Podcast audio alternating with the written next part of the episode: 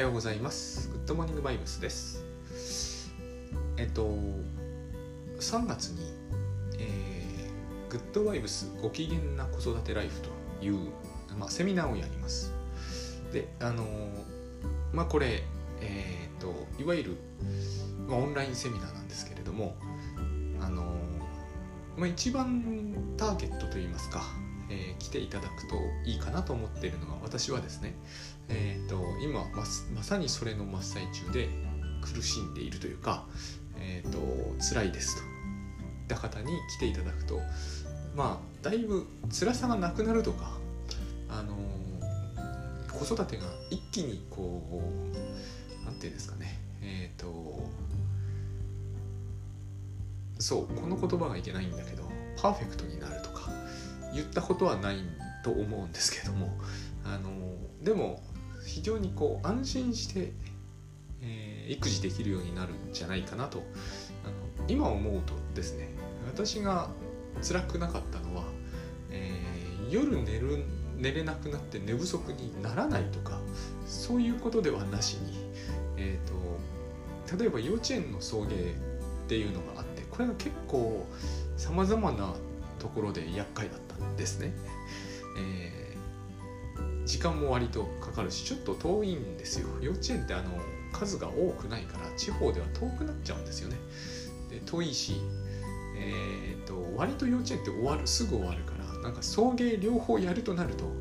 なんかこう大変なわけですよ。そしてあの送迎している車が自分だけじゃないからこう到着時時刻付近ではえらい混むということもあるんですね。でまあえー、と一番最初の頃は4歳とかじゃないですか。だからまあおもらしとかもするしね。あのしないんだけどしなかったんだけどほとんど。あのしかも行く時に泣くみたいなこともほぼなかったんでまあそういう意味で楽だったんですけど何よりも大事だと思うのはですね、えー、と私は育児をするのにあたって不安というものを持ったことが思えばないんですよね。あのこれはですねえーこうすると子供がこうなるんじゃないかっていうところから来る不安だと思うんです。他の方の話を聞いてると。で私はそれはないんですよ。えっ、とこれは思えばなんだけど、えーグッドバイブスっていうものを知る前から一番私がグッドバイブスでやっていたのは育児だったことは確かだと思うんですね。あの不安ってのは結局未来と関係がないわけにはいかないってやつで、えっと、未来と関係のない不安ってないんですよね。であのもちろん例えばお金の不安とかね私はあるんですよ。未だに強い、えーあるいはそうですね。えーっとまあある種の病気の全病気全面ってことはないんですが不安とかはやっぱり私は拭いきれないんですよ。あんまり強くなかったですから健康面という方でね、えーそしてその前にグッドバイブスを知る前では言うと人間関係主にやっぱりこう深く関わっている人との関係ほど不安っていうのがある。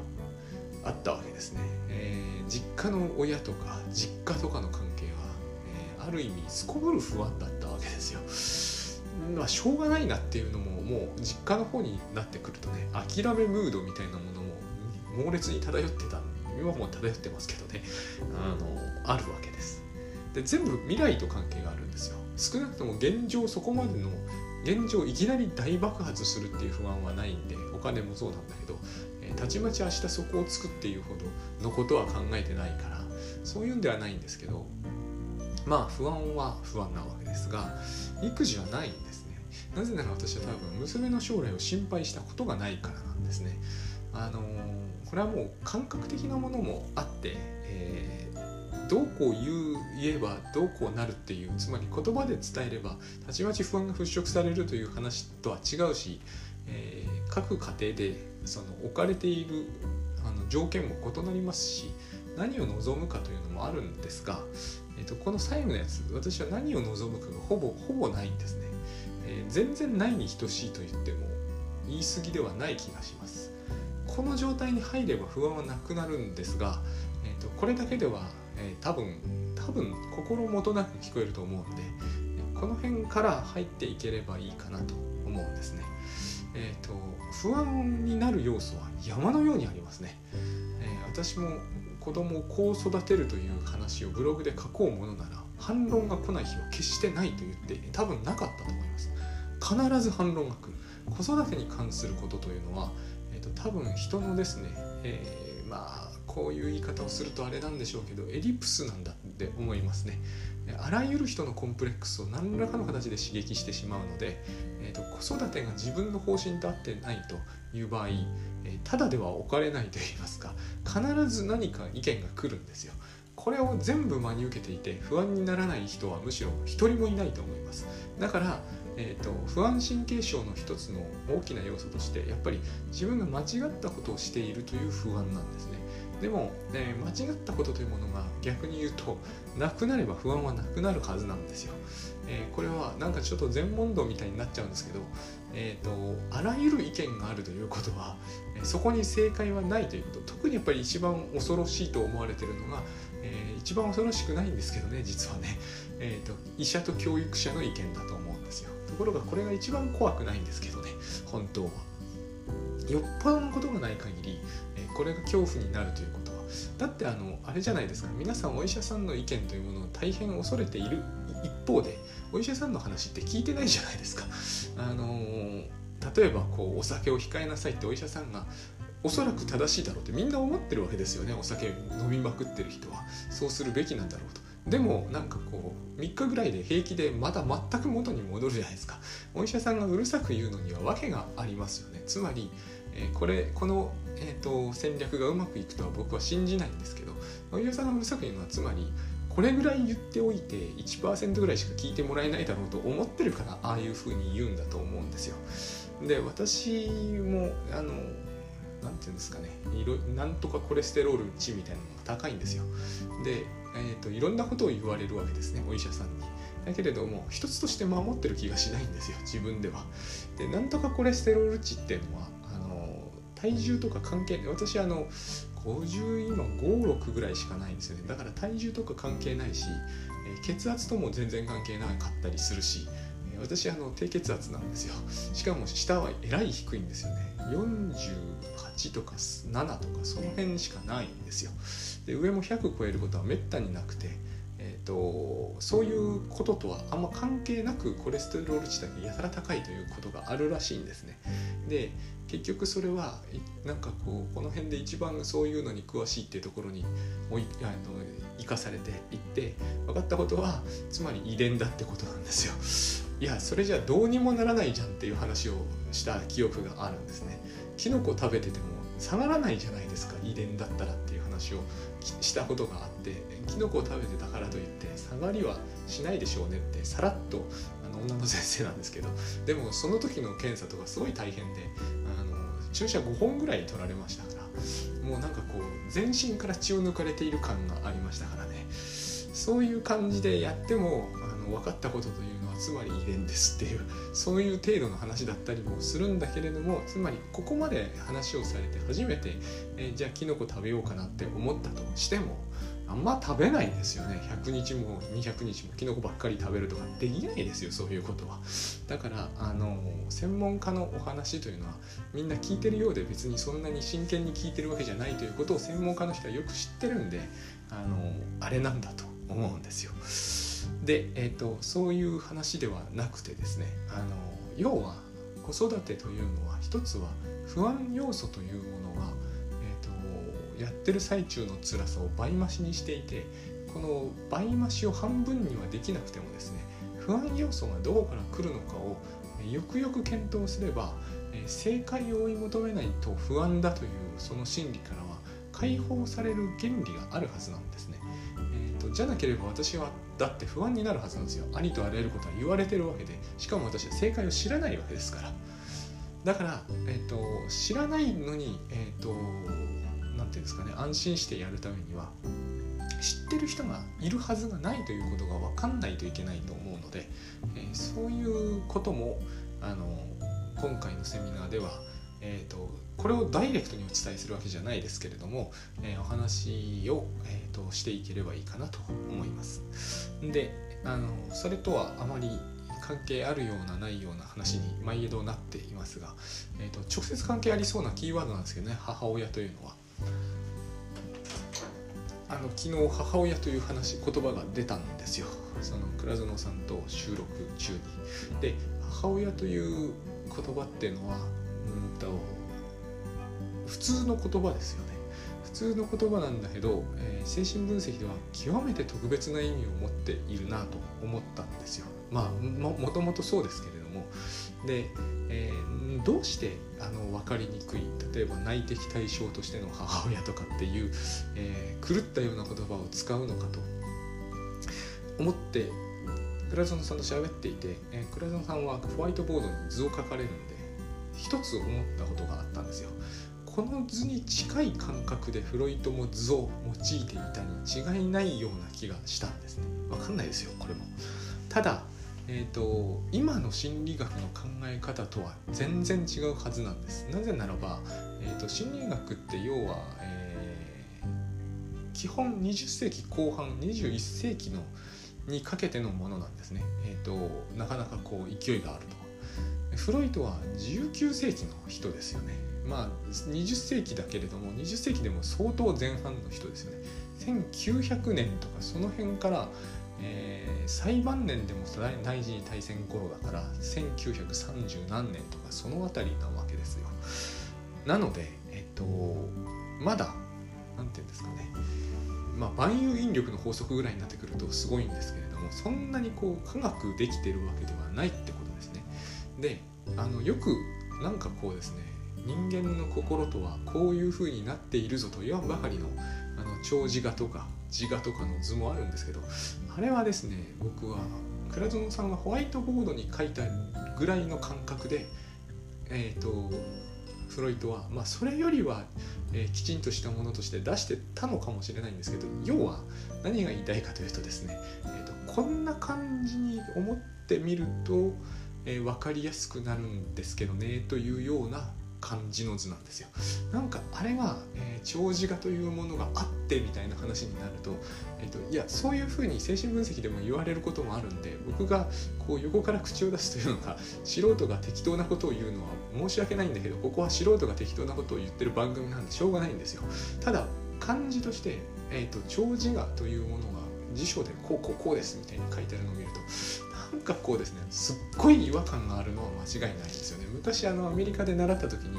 えーと、スーパーエゴエゴ井戸みたいに書いているのを見て、えー、見た時はああなるほど。こういうふうにこういうデタラメを考えちゃったのねと思ったんだけど今から思うと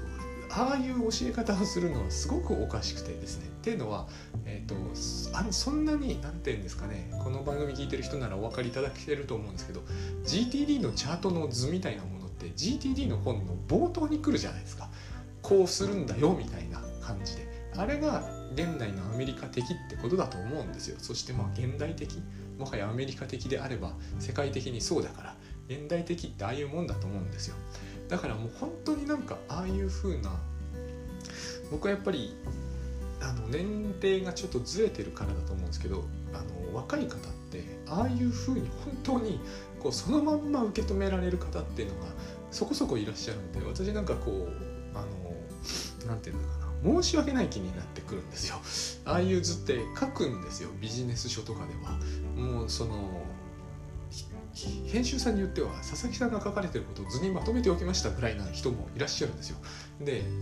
図にまその場合の図にまとめておくというのはつまり、まあ、こうやったらうまくいくんじゃないかなみたいな図なはずなんですよね。ところがえそういうのをですね例えば20代ぐらいの方の読者さんになってくると,、えーと、この場合のこれはこれに当てはまりますか？どうですか？っていうその何て言うんですかね？その化学の、えーと、記号みたいに見えてしまっているんでしょうね。あのこういう構造に、えーとあの亀の子っていうんですけど分子構造とはこうなっていますみたいな。あれは多分そうなってるんでしょうね。だけれどもフロイトが言うところの長自我と自我みたいなのはそうはなってないんですよ別に彼の頭の中でも。その論文を書いていた時には、まあ、こんな感じに考えておいたらだいぶカウンセリングってうまくいくんだよねみたいなノリにノリで買ってるんですよ回読んでみると間違いなくそうなんです。でもほとんど今フロイトって直には読まれないと来ているんであのあれですよ。専門家の人たちは当然みんな読んでるけどあの学生さんとかはほぼ確実に字の文は読まないはずなんですね。例えばあの翻訳されたものでも翻訳はしかも間違ってるんだけれども。でもまあ間違ってるの分かってたって僕だってドイツ語でなんか読んでないですからえっ、ー、ととにかく、えー、字の文は読まれてないわけですね。でも図だけはこう今もフロイトの井戸とかってあの画像検索すれば膨大に出てきてしかもなんかものによってはですねすっごいデザインされていてもう間違いなくフロイトの頭にはこういうのはなかったはずだっていう感じがあのいやあったんだけどあのこんなに何て言うんだろう、えーと、厳密で間違ってもこう書いてはいけないみたいなそういうレベルのものにはなってないと思うんですよ私は。あのどう読んでもそうはなってないなと。あの多分なんですがあの倉園さんが肉体としての私と,、えーと、意識としての私とか「me」とかって ME っていう風に図解されてるんですけどこの図がですねなんかこうえっ、ー、と世界原子記号なんとか図解みたいな形で載ってて、えー、となんかこう教科書の冒頭にこう「me」というのはこういう位置づけでこういうものがみんなの中にあるんですっていう話になったら、え、本人はちょっと当惑されるんじゃないかって私は思うんですね。そういうつもりで、えーとああいう図解をしているわけではない気がするんです。で図っていうものが今の時代のようにですねこうこのように図に表せないものはないぐらいなノリになってきてしまうとあのああいうものではなくなっていくんですよねなんとなくイメージしてみましたっていうようなものでは、えー、認められてなくてなんかこうもうあの厳密な構造図式みたいになってしまうんですね。だからあのすっごい不思議なものに見えてくるんですよ。はっきり言ってこれはタスクシュートみたいな話でもあることではあるんですよね。ここで、えーと、洗い出したタスクとはこういう位置づけに入ってみたいなその抽象度が過剰にこう、えーと、何て言えばいいんですかねこれはね。抽象度が過度にこう権威づけされるっていうのかなしかもデザインされていってしまうとあのデザインされて美しくなるのはパッと見いいんだけどえ商業的な効果もいいと思うんですけどあの私はいつもこうこれを見るたびに何かこう違うものになっているような気がして仕方がないと、えー、思うんですね。一番言いたいことは要はフロイトは臨床ベースだったってことなんですよ。これが非常に大事なんです。臨床ベースだったと。観察ベースじゃないっていうかそのあれは自動心理学じゃないと。赤ちゃんと母親が出てくるのに自動心理学じゃないってのはどういうことなんだって思われるかもしれないんだけど、えーと、比喩だってことなんですよね。えーと、昨日つまり母親私がよく母親というキーワードで出してるものと浦園さんが「ミー」というか一つ意識というか意識と自分の本体というのかなあるいは世界と一つになるところの世界が自分の中に内在しているみたいな話なんですが、えー、こういうふわっとした感じなんですよね。あくまでも。そのミーが、えーと、ここにいるはずだとか、えーと、脳とこうアクセスしてるということが実証されたとかそういう話ではなしに、えー、そういうふわっとした私がこの何て言うんですかね体内にも体外にもあるような感じがする私っていうものが今の人は体外にあるって感じは一切しないかもしれませんがあのとにかく身体とはまた別のっていう、えこれもデカルトっぽくなるんですよ。心身に言論っぽく聞こえる人も人にとってはそうだろうと思うんですが、まあ、そういうようなものとしていただいてもいいんですけどそんなにこう心身に言論みたいなはっきりした、ね、その元素が2つあってそのうちの1つみたいな、えー、そういうものとイコールじゃないんですよね。2つあるっていうことに確かに違いはないんだけれどもそれは2つ意識してあるからしょうがないよねぐらいな感じであのす長寿我にしてもそうだと思うんですよ。長寿我とはお父さんのことですかって言われると,、えーと、そういうことでは一切ない。そんなこと言ったらお父さんが生まれた時にいなかった人には長寿我がないことになっちゃうじゃないですか。それは全くそうではないんですよ。あの臨床というものをやってると繰り返し出てくる訴えられてくるそのパターンみたいなものが、まあ、あのグッドバイブスではパターンはないことになってんだけどでもやっぱり職業ってのをやってるとパターンみたいなものって出てきますよね。あの将棋やってても、えー、試験飛車とか中飛車とかあるじゃないですか。あの普通の強い人たちがもうちょっとでも将棋をかじったことのある人なら、えー、こういう形にだんだんなっていく形っていうのがあって、えー、全くそれとは似ても似つかない形っていうのは見かけないわけですよ。あのプロであろうとアマであろうと形としては大体こういう感じになるよねっていう形があるわけですよね。それと似ててあのカウンセリングもこう訴えてくる人こういう人がこういうようなことを訴えてきてそれには大体こういうような原因というかいきさつがあってっていうふうに解釈していると分かりよくなるというものの集合体なんだと思。その中にその一つにはこうヒステリーっていう形。あの要するにまあ言ってみれば兄弟間の争いみたいなものかな、えー、嫉妬の病気みたいなものですかね、えー、そういうもの。そしてそこの根深いところに近親相関がタブーになってるってこととの関わり。えーと、こういう言い方をしていくうちにいやいやそんな気色の悪いことは考えたこともないって言われるのかもしれないんですがそういうことではなしにただただ幼い頃にですね誰でも思うことがあるんですよっていうこととその誰でも思うことが家庭環境がちょっとこじれている場合はどうしてもこうこじらせてしまうわけですよね風邪みたいに。慢性の風邪をずっとこう、えーと、あんまりこうケアもせずにほっぽっとくからこういう感じで、えーと、調子がずっと崩れていくみたいなのの、えー、心理バージョンですよね。えー、それは大体の場合やっぱりその家庭環境の中に何かそれらしきことがあるのと,、えー、とあんまりにもその人が自分はこうやればうまくいくんだっていうものにこうすがりつくような生き方をしてきた結果みたいなその例えばこう男の人をずっと遠ざけておけば自分はうまくいくみたいなそういう何、えー、て言うんですかねこううんと願掛けみたいなものにすっかりこうはまり込むケースってあるんですよね。そしてその願掛けが意外と多くの人がやっちゃってるということがあるわけですよ。でみんなが同じような症状違うんだけど一人一人のその背景が同じことはないから違うんですけど究極的に言うとやっぱりこう父親が出てきたり母親が出てきたりするのが普通なので、えー、そういうところからいろんな臨床のパターンをフロイトはずっと臨床やだらこう見てしかもその人たちが夢の報告をするのも全部聞いてっていうことをやっていくと必ずそこに出てくるいくつかのパターンみたいなものが見えてきて、えーと、そういう中で例えば長寿がみたいな例えばえーと、母親みたいなそういうキーワードが上がってきてそれとの関係をつどつど図式化するとだから、えーと、一つ一つの図が常に整合性が取れてるわけでは決してないんですよそれぞれの図がですね。えー、急に無意識と、えー自意識とみたいになってみたり急に長寿型と,、えーと、衝動になってみたりリビドーになってみたりそのその都度その都度あこのこのキーワードとこの概念を使った方がなんかうまく説明できそうだなっていう方向に揺れるんですね。えーと、あの揺れが大事なんですよ。でそういう話を聞いていくうちに私はただそれを趣味で読んでただけなんだけど、まあ、あのアメリカで習ったっていうこともありますよね。そしてそういうのをあの日本人がまあ、それこそ土井武雄さんとか河合隼さんとか小野木恵子さんとかが、えーとまあ、その他さまざまな方がいらっしゃるんですけど書いてることを読んでいくとまあまあごくごく常識的なことが書いているとも言えるんですよね。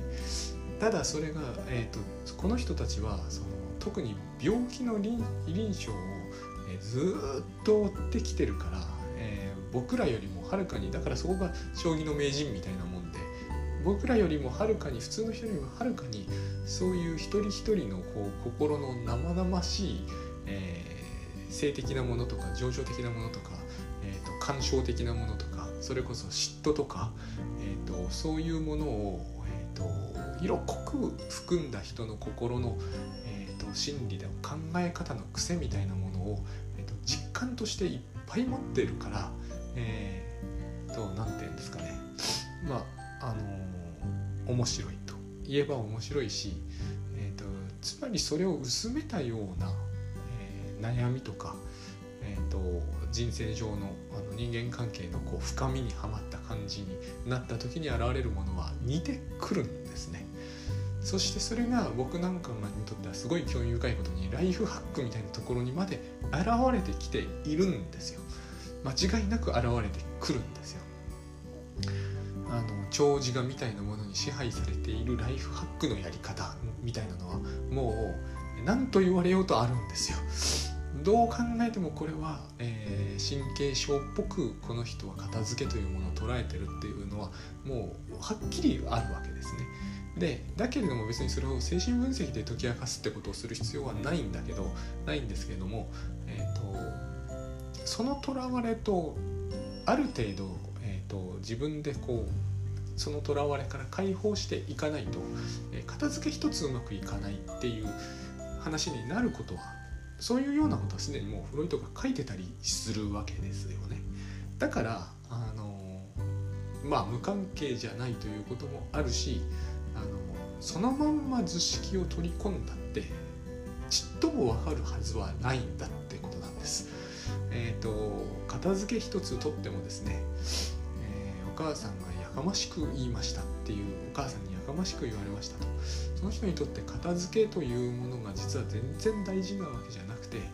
えーと、例えば何かの書類をなくしたというようなことが、えーと、すごくそれで自分の仲のいい後輩とかに迷惑をかけていたたまれない気持ちになるみたいなこういう話なんですね。だから片付けたいっていう話になるんだけどそして整理術それはそれでもいいと思うんですよただえーと、その時のいたたまれない気持ちになるということはつまり罪悪感を持つってことなんだけど、えーと、その罪悪感を持たせたのは誰でしょうって話になると母ですっていうふうにさらっと出てくるようなケースも、少なくないわけですよね。でそのお母さんは今どうしてますかっていうとあのもう亡くなりましたみたいなじゃあどこにもいないじゃんっていう話になってるわけですよ。だからそういうところに、えーと本人の中でいるわけですよね。いるだいるどころかえ力を持っている、えーと、そのお母さんのその、えー、人に迷惑をかけるぐらいなら死んだ方がいいんですっていうような教えがなければ、えー、もっとずっと楽だったのかもしれないじゃないですか。あるいはこれはフロイトだったらフロイトなのか分かんないですけど、えーと、あるあり得ることだと思うんですけどそういう教えがなかったらここからオカルトっぽく聞こえると思うんですけど書類なんかなくさないかもしれないんですよ。十分あり得ることなんですよ。そういうことって。つまり私たちは自が自分が思ってる通りに自分をコントロールしているという強い間違った思い込みに19世紀の頃にフロイトがあれほどそうじゃないということをいっぱいなんかもう1,000個ぐらい証拠を立ててきてその後心理学でも私たちは自分が思ってるようにコントロールできてるわけじゃないってことをなんか10万個ぐらい用意してきたんだけど無視して私たちは自分をちゃんとコントロールできてセルフコントロールって今でも言いますよね。できていてできているのが常識的な人間でできていないのはダメな人間ででそういうものができていないとするとですねえー、となんかこういたたまれない気持ちになったりするんだけどいっぱい言ったじゃないですか、えー、と内的対象としての母親とか無意識とか、えー、とアダルト・チルドレンとかいっぱい出てきてますよね。なんとかバイアスとか、あの、人は見たものしか見えていないとかもいろんなことを言ってるにもかかわらずあの自分の外側で自分が暗躍してるってことを好んで無視したがるあるいはそんなことがあってはいけないと心の底から思い込もうと頑張っているわけですね。でこの自分の外側で暗躍している自分っていうのが実はまあこれはグッドバイブス的な言い方をするならば実は自分を助けてくれてるのかもしれないというような話を、えーと、例えばライフハックでは意外とこう好まないわけですよ。そういうのは許せないわけですね。自分をサポートするなら暗躍するのやめろってことなんですよ。えーと、もっとこう前面に出てきて俺に協力しろという。つまりそこにナルシシズムがあるってことなんですね。えーと私は王様なんだからの王様の言う通りに隠れてこそこそ動いたりするのはやめてくださいという話ですよね。だからこのそういう王国を築こうとして、まあ、この辺になってくると河合隼さんに近いんですけれども王国を築こうとしてやたらとこう明るくするわけですよ。暗躍されないために心の闇を徹底的に減らすと。そうするとそういうことをすると何が起こるかというと起こりやすいかというと,、えーと、闇が濃くなるわけですね、えーと、暗躍するグループはもっとはるかに地下活動に勤しみ始めるわけです。そして例えばえっ、ー、と戸締まりをしたかどうかがものすごく気になるとか、えー、自分の、えー、使用自分の書いたものについての悪口が2ちゃんのどこかで言われてるかどうかをものすごく気にするとか、えーと、あるいはそのそうですね、えー、次のセミナーの時の、えーと来ようとしている人が、えー、金曜日にだったら行けたのに、えーと、これが土曜日になっているから、えーと、行けなくてこの分損をしているということがものすごく気になるとかいうことが起こり始めるわけですね。えーと、心の中ではあのどうしたって自分の意識が完全にコントロールしきれるものだけで形成されてるはずがないのでだってあの心臓今どのように動いてるかをこれからコントロールしてやることにしようとしてもできないようになってますからね。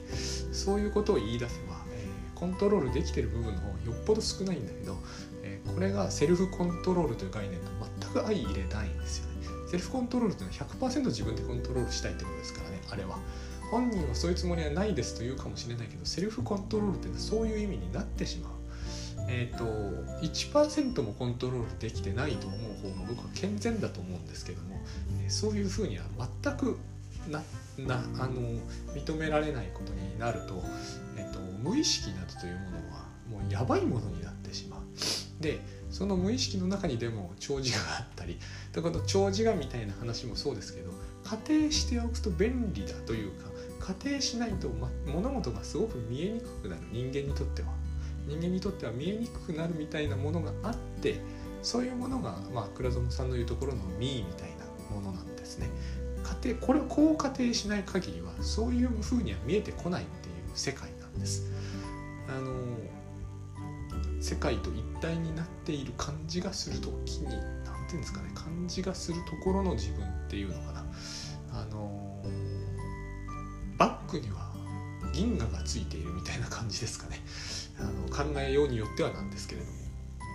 あるいは遺伝子に刻印されてるみたいなこういう言い方をすると完全にオカルトみたいになるんだけれどもでもみんなが人間的遺伝子を持ってることは違いはないですよね。そして、えっと、考えようにもよるけれど、えー、バックに宇宙がついてるのも間違いはないですよね、えっと、宇宙が全力を尽くして私を追放しにかかってれば僕はもうとっくに死んでるはずですからああんなものと戦えないじゃないですか。あの宇宙どころかあの太陽だって無理ですよね。あそこに投げ込まれたらすぐ死んじゃいますよね。だからうまくいくようにある程度なってるのは間違いないと思うんですよ。これも、えーと、そんなはずはないとかっていう話にすぐなるんですけどある程度うまくいってなければ例えば、えーと、酸素呼吸とかしてるのはおかしいと思うんですよね。魚陸にあげたらすぐ死んじゃいますもんね。だからある程度うまくいくようにはできてるはずなんだけれどここからさっきのセルフコントロールみたいな話になるんですよね。ある程度では嫌で、えーと、もう一生安泰であることを確実にする方法を教えてくれみたいな話になると途端に話があの非常に複雑なものをとっても無理やり単純化しなければならなくなるから多分うまくいかなくなると思うんですよ。例えば直ちに10億円稼げば一生安泰だみたいな。あのものすごくこう、えー、過度にシンプルすぎてと全然現実感がなくなるっていう話になるんですよ。でもそういうのが、えーと、そういうのが好きというより多分そうじゃないと怖いってことなんだとは思うんですけどそれと似てます。それと似た話で長寿画というものを、仮定してみるとだいぶ前ですけどちょっと前かポッドキャストで「うつせみの家」っていう NHK の特集の話しましたね。ああいう独特の長寿画にこう捉えられてしまう。もちろんお父さんご本人もそうだしえーと、そこからそそんな支配だけで家やっていけるはずないじゃんということで、えーと、息子が抵抗する。その息子に、まあ、その異性愛的なここに近親相関的なものが加わるんですが異性愛的に、えーと、母親と息子が結託してお父さんにささやかな抵抗を始めると。こうしてうつせみの家になっていくんですよ。だから全然うつせみの家じゃないんですよ。これはお父さんから見るとうつせみに見えるっていう話なんですよね。でここはもう間違いなく長寿顔。だから急に長寿が出てきちゃうんですよ。ある意味では。心にはこういう長寿があるんですとか人間文化にはこういう長寿がみたいなもの、えー、あるんですと。GTD と図みたいにしてきちっと出すんじゃなくてあこれはなんか長寿画があの活躍しすぎてるっぽいぞみたいな当たりをつける時に出してくると非常にこう使い勝手のいい概念で他の時はいらないんですよ、えー、内なる対対象とし内的対象としての母とか甘えみたいな話だけをしていてその問題だけが問題になってる時は長寿画とか全然出てこなくてもいいわけです。あのさっきまで心の中にいたはずの長寿画がどこ行ったんですかとかいう話はないんですよ。だから便利な時だけ便利に出てくる概念だから何でもありになってしまうっていうのがよくその精神分析とかでは言われる批判なんですけれども何でもありになっちゃうからこそ臨床ベースじゃないとダメなんですね。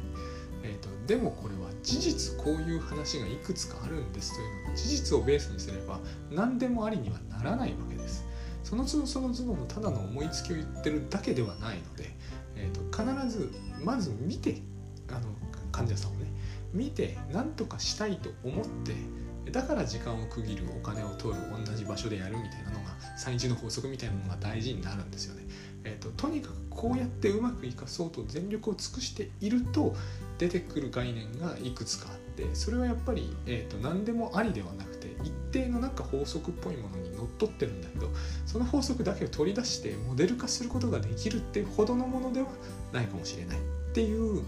多分そのレベルのものなんですよね。その時にああいうこう乗っ取ってくる長寿がぐらいな勢いのあるもの。つまり、えーと、ある意味ではその人のものになりきってないもの。お父さんの信念みたいなレベルでは済まされないもの。こうでないとあのこれにすがりつかないと,、えーと、生きていけないというふうに思ってるようなもの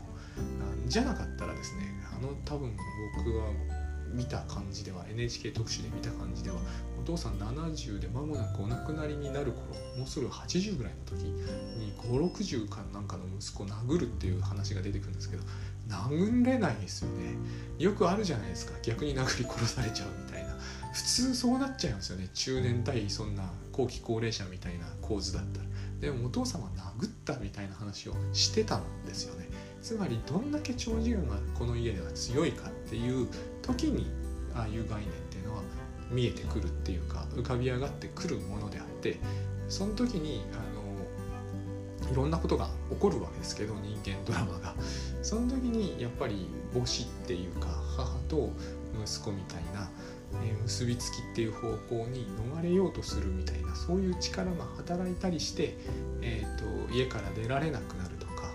あのでもあの息子さんは偉いんですよ。まあそういう長寿画的な価値観がっていうこともあるんだけれども最後はなんか英語の勉強とかをしてるんですよね。そしてこうあの自分は物を食べる資格もないからというような感じで、えーと、つまり栄養不良ではなくなってしまうというそういう感じなんですよ。食べるものがないわけじゃないんですよね。ただ送られてきたものとかもなるべく手をつけないとかそういう感じになるんですよ。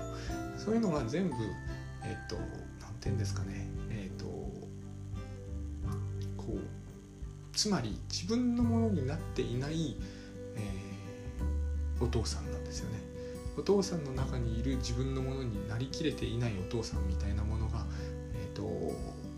言ってしまえばこう過酷な過酷なこうものを押し付けていくっていうそういうあれは話だと思うんです。だから、えー、僕らはなるべくその概念的なもので生きない方がいいと思うんですよねやっぱりね。こう内的対象としての母親とかになりきっちゃうとか父親になりきっちゃうとかがまずくてそういうことがあるただまずくてもやっちゃうからやっちゃうからこそあのカウンセリングを受けるわけですよ精神分析みたいな極端な週に5回も受けに行くようなそこまですればですね絶対その人が隠してるものが出てきちゃうじゃないですか。私はもうお母さんべったりだったんですみたいなそれが外見的にそうかどうかは別の問題なんですよ。べったりだったかどうかなんて分かんないんですよね本人にも、えーと、べったりじゃなかったかもしれない。ただべったりだという状態でなければ生きていけないんだっていう思い込みを持ってたりするものはもう隠していたとしても週に5回もカウンセラーに会ってりゃ出てきちゃうわけですよね。で出てきちゃってそのカウンセラーさんが、えー、例えば男の人だったとしてももう母親だということにしてしまってべったりになろうとするってこういうところからあのいろんなものが見えてくるその時に使う概念というものがホワイトボードに書くような図みたいなものがですね、えー、教科書に飾られるのはおかしいんじゃないかっていうのが、まあ、この話の、えー、出たとこ出どころなんですね。で自分もそういうそのだから自分の中にミーがいるかどうかみたいなことを問題にしてるわけではなくてただえーと、私の感じとしてはですね環境としての母親に私がなると。私男ですよ。だけれども環境としての母親になるということにしてみると傷つかないじゃないですか。だって環境ですから。太陽が傷つくとか空が傷つくとかそんなことはないじゃないですか、ま、環境問題とはまたちょっと別にですね星空が傷つくとか星空をなんかけなしたから星空は傷つきますとかないじゃないですか。だからこういう環境としての母親というものになりきれてしまえば心が傷ついたりはめったにしなくなる。そういうふうな観点を得るために「ミー」みたいな概念が、えーと、有効に使えるっていう話なんです。そして私は一番冒頭で言った通り娘との関係では自分が環境としての母親になることには何の依存もなかった。もう常時環境でも全然 OK という感じがあったんですよあの時にだから娘が教えてくれたこととして教えてくれたわけじゃないけど教えてくれたこととして、えーと、環境としての母親にはなれるんだってこと私はそれを求めてたんですが特に学生時代に、えーと、そうじゃなくてなることができるなることができてしまえば自分はそれなんだから、えーとそこから得るものはいくらでも得られるわけですよ。そういうことがあればです。そういう観点を手に入れることができれば、えーと心が傷つくとかあるいはその甘えられる母がいないとかいるとかいう問題は一切なくなる。だから、えー、あの顔色を伺うの話の中では、えー、甘えさせるというのを一つのキーワードに立てたんですね、えーと、そんなことをしたって、えーと、心が解けない人は大勢いるんですというのはそうです。そうだと思います、えーとめちゃくちゃすさんだ人とかそういう話ですよね。私の実家にも肉親としてそういう人がいますがそうだとしても自分が環境としての母親として、えーと、振る舞うことはできてそうすると自分はそれ何て言うんですかねそういう感じを持つわけじゃないんですけど自分はその自分自身がなったところの環境に甘えるってことができるんですよ。そうすればそういうすさんだ人がいて少々厄介だなと思うことがあってもえーと、ズタズタに傷つけられて、えーと、夜も眠れないなんてことには私はならないんですね。